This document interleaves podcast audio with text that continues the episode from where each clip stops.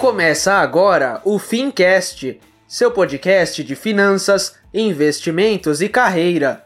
Um oferecimento T2 Educação, a escola que prepara você para o mercado financeiro.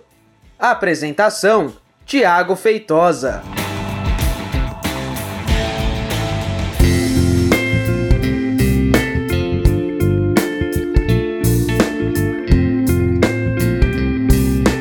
Bem, seja então muito bem-vindo e seja muito bem-vinda a mais um episódio do Fincast. Eu sou o Thiago Feitosa e nesse podcast a gente vai bater um papo aqui a respeito do PIB de uma maneira um pouco mais profunda. Então, antes da gente começar, eu quero lembrar que você que está me ouvindo, ou seja, você que está ouvindo esse episódio, ele é filmado e postado lá no nosso canal do YouTube, tá? No mesmo dia, na mesma hora que a gente posta o conteúdo aqui nas plataformas de áudio. É, nesse podcast a gente vai conversar sobre o PIB. Então o título dele é Precisamos conversar sobre o PIB. Eu quero aqui trazer para você que me ouve, para você que me acompanha, uma reflexão um pouco mais profunda a respeito desse indicador econômico que é, é se não o mais importante, um dos mais importantes da nossa economia, tá? Por que, que eu digo se não, talvez ele não seja o mais importante? Talvez ele seja o mais importante para a gente medir riqueza do país. Ok, isso faz sentido. Mas a gente precisa olhar para outros indicadores para saber se o, a, a, riqueza medida pelo PIB realmente ela faz sentido ela não está enganando a gente.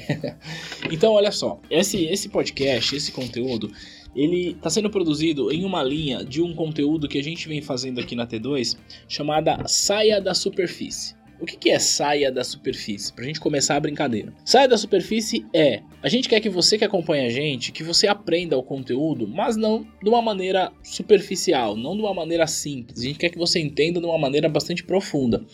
Então, caso você estude com a gente, caso você estude um dos nossos cursos, você certamente já ouviu a gente falando sobre o PIB. Que o PIB é um indicador de riqueza produzido em um país em um determinado período e etc. E que ele é medido por algumas equações o C de consumo das famílias, o I de investimento das empresas, o G de gastos do governo, mais o saldo da balança comercial. Isto é o PIB, ok? É claro que quanto maior for o PIB de um país, maior é o crescimento que aquele país tem, e quanto mais aquele país cresce, mais vai gerar emprego, mais vai gerar renda e mais a qualidade de vida das pessoas. Por isso que ele é um indicador muito importante. Então, se você estuda para certificação, se você estuda o mercado financeiro, você sabe que isso é o PIB, ok? E por que, que eu disse que a gente precisa conversar sobre o PIB? Porque existem algumas variáveis dentro desta equação chamada PIB que às vezes a gente ignora o quanto ela não necessariamente é boa. E é sobre isso que eu quero falar é, nesse episódio, beleza? Então, feito a introdução, feitos os, disclaimers e os, e os, avisos, vamos lá. Quando eu digo que eu quero conversar com você com um conteúdo para você sair da superfície e entender o PIB, talvez de uma maneira onde poucas pessoas discutem, é entender todas essas variáveis, tá? Quais são essas variáveis que compõem o PIB e por que, que a gente tem que estar atento não só ao resultado divulgado lá pelo IBGE. Tá? O IBGE é o Instituto Brasileiro de Geografia e Estatística, quem calcula o PIB e que divulga o PIB periodicamente. E ele vai lá e fala assim: olha, o PIB é, do segundo trimestre, por exemplo, é, cresceu 0,2%, 0,4% em comparação ao trimestre anterior, em comparação ao mesmo período do ano anterior e por aí vai. E claro que quando o Brasil, quando o PIB cresce, ótimo, estamos crescendo. Agora, o que, que, está por trás de cada uma dessas variáveis? Para onde a gente tem de olhar? E é isso que eu quero discutir com você hoje, tá? Então já falei que é C mais I mais G mais NX. E aí no C a gente vai ter o consumo das famílias. Por quê? Quando as famílias têm um pouco mais de renda, elas passam a consumir mais. E se elas consomem mais, então imagina que você vai lá no mercadinho lá do, do teu bairro e você e toda a sua vizinhança passa a consumir mais. Ao fazer isso neste mercadinho, o que, que vai acontecer é que o dono do mercado talvez tenha de contratar mais uma pessoa para trabalhar no caixa, talvez tenha de contratar mais um repositor e essa pessoa é, talvez vai ter, vai, vai ter mais renda e por aí vai. E ele vai ter que comprar mais produtos do fornecedor dele e por aí vai. Então, por isso, o consumo das famílias é muito importante, beleza? No entanto, a gente não pode incentivar o crescimento do PIB apenas pela via do consumo, porque se a gente faz isso, o que a gente acaba provocando é inflação. Porque se eu tenho muita gente demandando, muita gente consumindo algo que eu não produzi antes, o que vai acontecer é que o preço deste algo que eu não produzi vai subir. E isso significa a inflação. E é exatamente por isso que na equação do PIB tem a letrinha I. A letrinha I representa o investimento das empresas. Quanto mais as empresas investem em pesquisa em desenvolvimento, em tecnologia, em compra de bens de capital, em compra de máquina, e às vezes é, tem algumas, na minha percepção, algumas incoerências na fórmula do PIB, porque às vezes a empresa vai lá, compra uma máquina do exterior, e essa máquina é chamada de bens de capital, essa máquina vai ajudar essa empresa a produzir mais e mais barato, e com mais qualidade, mas olha que interessante, como ela, essa empresa importou o bem de capital, ela importou, portanto, isso vai reduzir o PIB lá quando a gente fala do nosso saldo da balança comercial. Então, esse aqui é o primeiro ponto. Mas é importante a gente entender que o investimento das empresas pode, de alguma maneira, equalizar este crescimento do PIB, sem que com isso a gente tenha inflação. Então é legal que a gente tenha assim consumo das famílias e que a gente tenha investimento das empresas. Só que o fator mais importante é que para que as empresas investam é preciso que haja uma coisa chamada poupança, ou seja, é preciso que a nossa sociedade aumente a sua capacidade de poupar recursos e não apenas de consumir. Até porque a estabilidade econômica que a gente vive de inflação controlada, ela não tem 30 anos. E aí o que, que acontece com o brasileiro? Ele consome muito e poupa pouco. Problema, que a gente tem taxa de poupança baixa, e se a gente tem taxa de poupança baixa, o custo do dinheiro é caro, se o custo do dinheiro é caro, fica mais caro para que as empresas possam investir, e aí a gente pode estar sofrendo sempre aí com aumento de consumo, mas não aumento de investimento e, portanto, inflação. Beleza? Até aqui eu acho que é uma questão bastante simples. Agora, aonde eu quero chegar nessa discussão é na letrinha G, chamada de gastos do governo. A equação do PIB entende que quanto mais o governo gasta, mais o PIB daquela região, daquele país cresce. Então, se o governo gasta em saúde, segurança, educação, a gente está falando que o PIB do país vai crescer. Só que se o governo gasta em construção do estádio, em construção do, da Arena Pantanal, é, da Arena Amazonas, por exemplo, tudo isso entra para o cálculo do PIB e o PIB cresce. Então é aqui que eu queria discutir com você, para a gente olhar com um pouco mais de carinho para esta variável G do governo. Será que realmente faz sentido a gente pensar que quando o governo gasta, a gente tem o crescimento do PIB, então é bom o governo gastar? Vamos entender uma coisa. Primeiro, da onde sai o dinheiro que o governo gasta? O governo, como nós sabemos, não produz nada. Portanto, ele vai tirar o dinheiro da onde? Dos impostos. Então, esses impostos, da onde saem? Sai, primeiro, do consumo das famílias, o que é, na minha percepção, uma maldade impressionante, principalmente com os mais pobres, porque o sujeito ganha um salário mínimo, metade do salário mínimo dele vai para imposto. E aí ele vai comprar arroz, um arroz que custaria 5, ele precisa pagar 10, porque ali tem imposto. Então isso é, na minha percepção, uma maldade, principalmente com os mais pobres, porque você diminui o poder de consumo dessas famílias. E o governo também vai cobrar imposto de quem? Das empresas, que as empresas têm lá o imposto de renda sobre os produtos que ela vende, etc e tal. O ponto aqui é o seguinte: talvez há quem defenda que a gente precisa então tributar as empresas, os grandes empresários e etc e tal. Essa é uma discussão um pouco mais profunda, mas o fato é o seguinte: que quanto mais o governo tira da sociedade, isto é, das famílias e das empresas, porque ele precisa gastar, porque ele precisa construir a arena Pantanal, enfim. Basicamente o que eu estou falando? Que quando o governo gasta, o governo necessariamente está tirando dinheiro das outras perninhas do PIB. Ele está tirando dinheiro de quem consome, está tirando dinheiro de quem investe e, claro, tirando dinheiro de quem poupa. Então, se a gente olhar para o PIB como resultado final e falar assim, ah, o PIB do nosso país está bom, o PIB do nosso país está ruim, a gente tem uma visão muito, muito míope da situação. Por quê? Alguém talvez defenda que o governo gastar vai gerar emprego, vai gerar renda e etc, etc. Mas acontece que isso aqui não é uma verdade. Tá? Talvez seja uma verdade é, no curto prazo, e é essa a discussão que eu quero ter. A verdade é a seguinte: quando o governo gasta, ele está criando é, uma demanda artificial em um dado setor da economia e, portanto, ele talvez canalize um pouco de investimento para aquele setor da economia. Mas como o governo ele não é regido pelo sistema de preços, ele acaba fazendo investimentos ineficientes e, portanto, trazendo como consequência menos dinheiro para a sociedade e mais desemprego no futuro. Deixa eu explicar isso de uma maneira um pouco mais profunda, mas para isso eu vou fazer uma analogia. Essa aqui é chamada de analogia do circo. Como é que funciona a analogia do circo? Imagina uma pequena cidade onde tem ali é, um ciclo econômico de algumas empresas, padaria, supermercado, alguns bares, e que naquela cidade que não tem muito entretenimento, por alguma razão, um circo escolhe aquela cidade para fazer ali os seus espetáculos e ficar ali por algum período. Vamos supor que o, o, o, circo resolve ficar três meses naquela cidade. E é importante a gente olhar para isso, porque um circo normalmente ele tem pequenos espaços de tempo em algumas regiões. Por quê? À medida que ele vai para uma cidade, para uma região, muitas pessoas vão, conhecem o espetáculo e tá, daqui a pouco acabou, não tem mais muito o que fazer. Então ele vai lá e precisa ir para outra cidade, tá? Basicamente é assim que funciona essa analogia.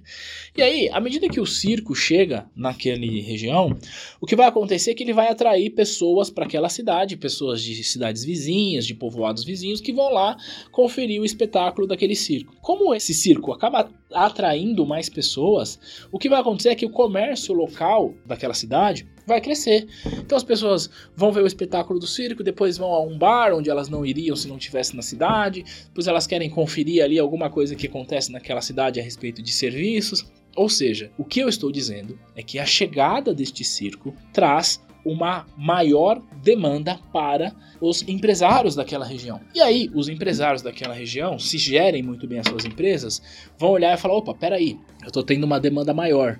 O que, que eu vou fazer? Eu vou investir aqui para eu aumentar o meu restaurante, para eu duplicar o tamanho de, de mesas que eu tenho aqui no meu bar, ou para eu aumentar a minha padaria e etc e tal.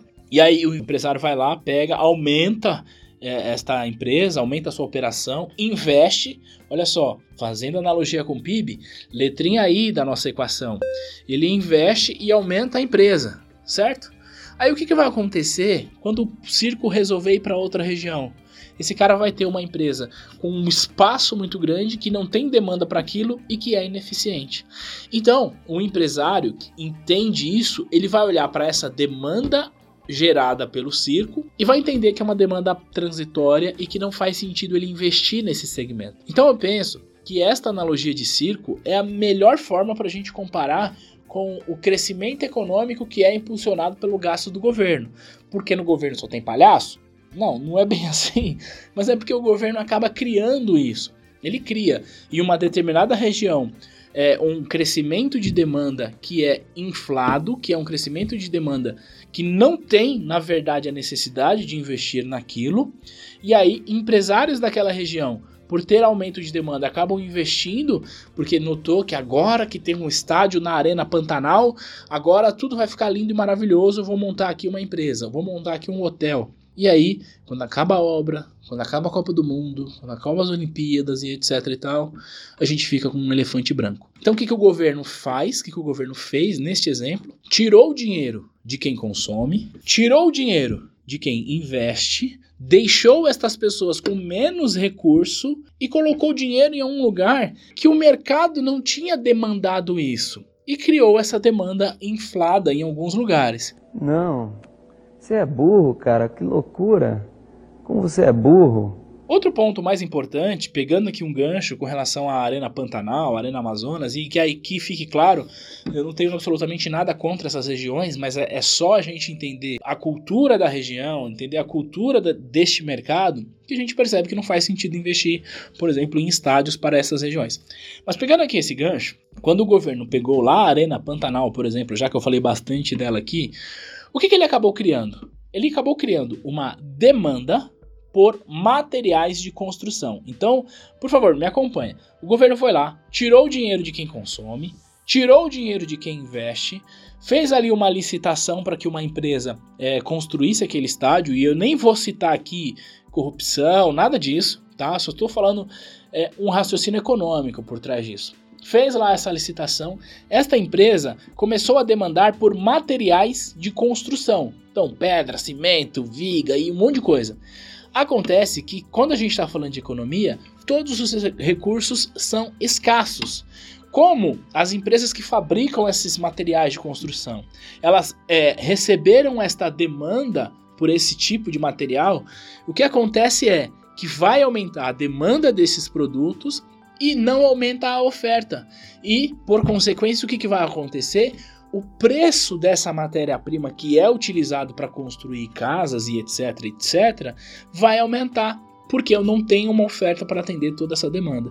E olha o que, que eu estou falando: que o governo vai lá, tira dinheiro do consumo das famílias, tira dinheiro dos investimentos das empresas, ainda por cima aumenta a matéria-prima de alguns setores, aqui eu estou falando da construção civil, que, por consequência, deixa mais caro o consumo das famílias na hora que ela quiser é, construir ou reformar uma casa, o investimento das empresas que querem investir em construção, fazendo com que o preço dos imóveis, o preço da reforma sobe. Então, isso ainda provoca a inflação. Então, a reflexão que eu quero ter com você a respeito do PIB é para a gente olhar um pouco mais de carinho para gastos do governo dentro da equação, porque gastos do governo, na minha percepção, não pode ser considerado um gasto eficiente, porque o governo não é conduzido pelos sistemas de preço. Aí, algumas pessoas dirão o seguinte: mas espera, Tiago, você está sendo muito radical. O governo precisa gastar com saúde,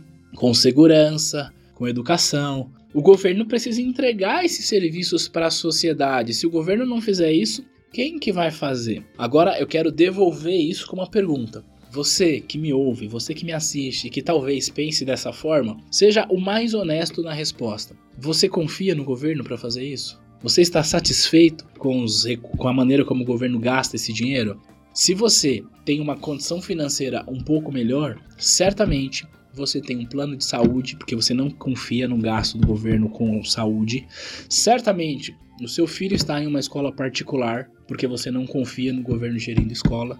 Certamente você mora em um condomínio, você não está exposto à violência que é absurda nesse país porque você não confia no governo provendo segurança. E o que eu quero dizer não é que o governo não gasta com isso. O que eu quero dizer é que o governo tira o dinheiro de quem consome, tira o dinheiro de quem investe, gasta de uma maneira muito ineficiente e deixa os produtos que você consome, deixa o produto que as empresas investem mais caro, prejudicando assim o crescimento econômico. Então, como eu falei, se você é, resolveu pagar um plano de saúde ou trabalha em uma empresa que te oferece isso, isso tem um custo. E isso é mais caro. Por quê? Porque o governo deixa a saúde pública um caos. Portanto, mais pessoas vão demandar por esse tipo de serviço e aí Além disso, existe imposto sobre este serviço que você financia o governo para gastar isso. Então, eu nem estou falando aqui, ó, de corrupção e que o dinheiro que, que o governo faz com o seu dinheiro, e nem estou falando aqui das mordomias que o pessoal lá em Brasília tem. O que eu estou falando aqui é um raciocínio puramente econômico de que não faz sentido a gente olhar para o PIB sem analisar cada uma das variáveis. Olha só, existem quatro formas, quatro formas de você gastar dinheiro. Vou explicar isso de uma maneira bem simples. A forma número um é você gastar o seu dinheiro, a sua grana, com alguma coisa para você. Então, quando você faz isso, você vai olhar: ah, eu quero comprar um carro para mim com o meu dinheiro. Eu vou pegar, ah, eu tenho aqui, sei lá, 50 mil reais para comprar um carro e desses 50 mil reais eu vou procurar o carro que tenha mais conforto possível, melhor qualidade possível dentro da minha grana. Então você vai olhar para a qualidade e você vai olhar para o preço do produto que você quer comprar, porque é o seu dinheiro gastando para você. A segunda forma que a gente tem de gastar dinheiro é gastar o nosso dinheiro gastando para outras pessoas. E quando eu falo gastar para outras pessoas, eu não estou falando você pegar o seu dinheiro e comprar um presente para a pessoa que você gosta. É você comprar, gastar o seu dinheiro para uma pessoa desconhecida. Imagina que você tem lá o seu dinheiro, você tem uma grana que você quer comprar um carro para uma pessoa que você não conhece, que você nunca viu na vida, mas você tem essa missão. O que, que você vai fazer para isso? Você vai se preocupar com a qualidade do carro? Talvez não, né? Você vai se preocupar com o preço, então você vai querer pegar o preço, o carro mais barato, que afinal de contas é para uma pessoa que você não conhece, você não sabe nem o que ela vai fazer com esse dinheiro, então você não olha para a qualidade, você despreza o fator qualidade, você olha apenas para o preço, beleza? A terceira forma de gastar dinheiro é você gastar o dinheiro dos outros para comprar alguma coisa para você. Quando você faz isso, você vai olhar para o preço? Não, preço para você é irrelevante, afinal de contas o dinheiro não é seu, Você tem lá um pote infinito de dinheiro que você pode gastar à vontade. Você vai olhar, você não olha para o preço, você olha apenas para a qualidade. Então você fala, opa, vou pegar esse dinheiro aqui, vou comprar o melhor carro do mundo para mim, porque afinal de contas o dinheiro não está saindo do meu bolso. Você vai olhar apenas para a qualidade, beleza? Agora, a quarta forma de você gastar dinheiro é você gastar o dinheiro dos outros comprando alguma coisa para outras pessoas. Então, olha só, o dinheiro não é seu, não saiu do seu bolso, você não sabe o quanto você suou para ter aquela grana. E você vai comprar coisas para pessoas que você desconhece, pessoas que você não sabe nem quem é. Neste caso, o que você vai fazer? Você vai olhar para o preço? Não, não importa, o dinheiro não é seu. Você vai olhar para a qualidade? Também não, não é você quem vai usar esse serviço. Então, o que eu estou dizendo é que nessa quarta forma de gastar dinheiro, você não tem nem um pouco de preocupação com relação ao preço que você vai pagar tampouco a qualidade do serviço que você vai comprar. Aí eu pergunto para você que está me ouvindo, que está me assistindo, o governo se encaixa em qual destas formas de gastar dinheiro? Certamente na quarta forma. Ou seja, o governo gasta o dinheiro que não é dele, ou seja, é um dinheiro nosso enquanto pagadores de impostos, para é, comprar serviços que ele não vai usar. Então, quando eu digo governo, é, olhe para os governantes. É exatamente por isso que a gente vê obra de estádio superfaturada, a gente vê obra de pontes, de estradas, de postos de saúde. Uma, uma obra de um posto de saúde que poderia ficar pronto em três meses demora quatro anos. É exatamente por isso que a gente vê uma obra que se a gente olhasse e convidasse alguém para fazer um orçamento, essa obra ia custar, sei lá, 500 mil reais, essa obra passa a custar 10 milhões de reais porque eu não olho para o preço e também não olho para a qualidade. Então, a minha reflexão nesse episódio é para a gente olhar para cada uma destas variáveis. A letrinha G, na minha percepção em relação ao PIB, ela não diz a realidade. Por quê? Eu posso simplesmente falar que, beleza, o governo vamos gastar, vamos gastar. Quanto mais o governo gastar, quanto mais o governo tiver um negócio chamado aí plano de aceleração do crescimento, mais a nossa economia vai crescer. Olha que legal, vamos comemorar. Não vamos. Por quê? Se isso acontece, a gente entra no processo de um, a analogia do circo se, é, se encaixa perfeitamente aqui. Em outras palavras, a gente vai ter uma demanda temporária no curto prazo, vai gerar empregos no curto prazo.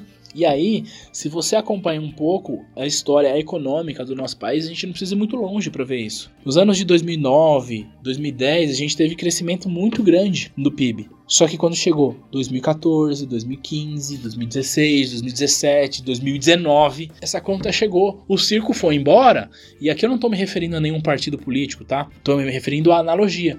Aconteceu, o circo foi embora e hoje o que, que a gente tem? A gente tem pessoas desempregadas, a gente tem ociosidade nas indústrias, e quando eu falo de ociosidade nas indústrias, é a empresa ela tem máquina parada, e se a empresa tem máquina parada, ela não vai investir. Então a gente tem pessoas desempregadas, ociosidade nas indústrias, a gente tem mais da metade das famílias endividadas. Então isso é uma, um peso que a nossa sociedade vai ter que trabalhar para sair disso e o nosso país voltar a crescer e crescer de maneira sustentável. Tá? Então eu quis trazer essa analogia do G aqui no PIB, dos gastos do governo, para que a gente entenda que quanto mais o governo gasta, pode ser que no curto prazo a gente perceba que sim, a nossa economia cresça. No entanto, lembra, não existe almoço de graça em lugar nenhum. Se a letrinha G da nossa equação do PIB está crescendo, necessariamente o que a gente está dizendo é o seguinte: o governo está tirando dinheiro de lugares onde pessoas e empresas poderiam alocar esse dinheiro de maneira eficiente e, portanto, estas pessoas e essas empresas têm menos dinheiro para consumir, menos dinheiro para investir e, portanto, a gente vai criar aqui uma, um crescimento que é uma falsa sensação de prosperidade. Beleza? Eu sou aqui defensor de que o governo não gaste absolutamente nada. Dentro da nossa realidade, dentro do que a gente vive hoje, não dá para a gente defender isso. Mas dá para a gente defender que o governo cuide com um pouco mais de eficiência disso e que a gente não olhe tanto para esta equação do PIB como uma solução de crescimento no nosso país. Tiago, para onde eu olho se eu quiser saber então se o país está crescendo? Ora, você vai olhar para o próprio PIB porém você vai se aprofundar, você vai sair da superfície. Se eu disser para você que o PIB do país cresceu meio por cento em um dado período, mas se eu disser para você que o consumo das famílias aumentou, que o investimento das empresas aumentou e que os gastos do governo diminuíram, eu estou dizendo na prática que houve mais investimento, portanto a gente tem a ideia de geração de emprego, geração de renda, houve mais consumo e menos gastos. Então, aqui a gente comemora mais do que se eu dissesse para você que o nosso PIB cresceu 3% em um dado período, mas que o consumo diminuiu, que os investimentos diminuíram e que os gastos do governo cresceram absurdamente ao ponto de termos um resultado de 3%. Então, neste podcast, nesse bate-papo, eu queria trazer esta reflexão, para a gente não olhar somente para o PIB como resultado final quando a gente ver alguma matéria, alguma coisa falando sobre o PIB, vamos olhar para dentro do PIB. O que aconteceu com o consumo das famílias? O que aconteceu com o investimento das indústrias, das empresas, prestação de serviço? Isso sim é olhar para o PIB da maneira como ele merece ser olhado. Beleza? E cuidado com a questão dos gastos do governo. Conta aqui para mim nos comentários se você gostou desse episódio, se fez sentido, se essa reflexão ajudou você a sair da superfície. E a gente vai se ver e vai se falar no próximo episódio, beleza? Um grande abraço, tchau, tchau.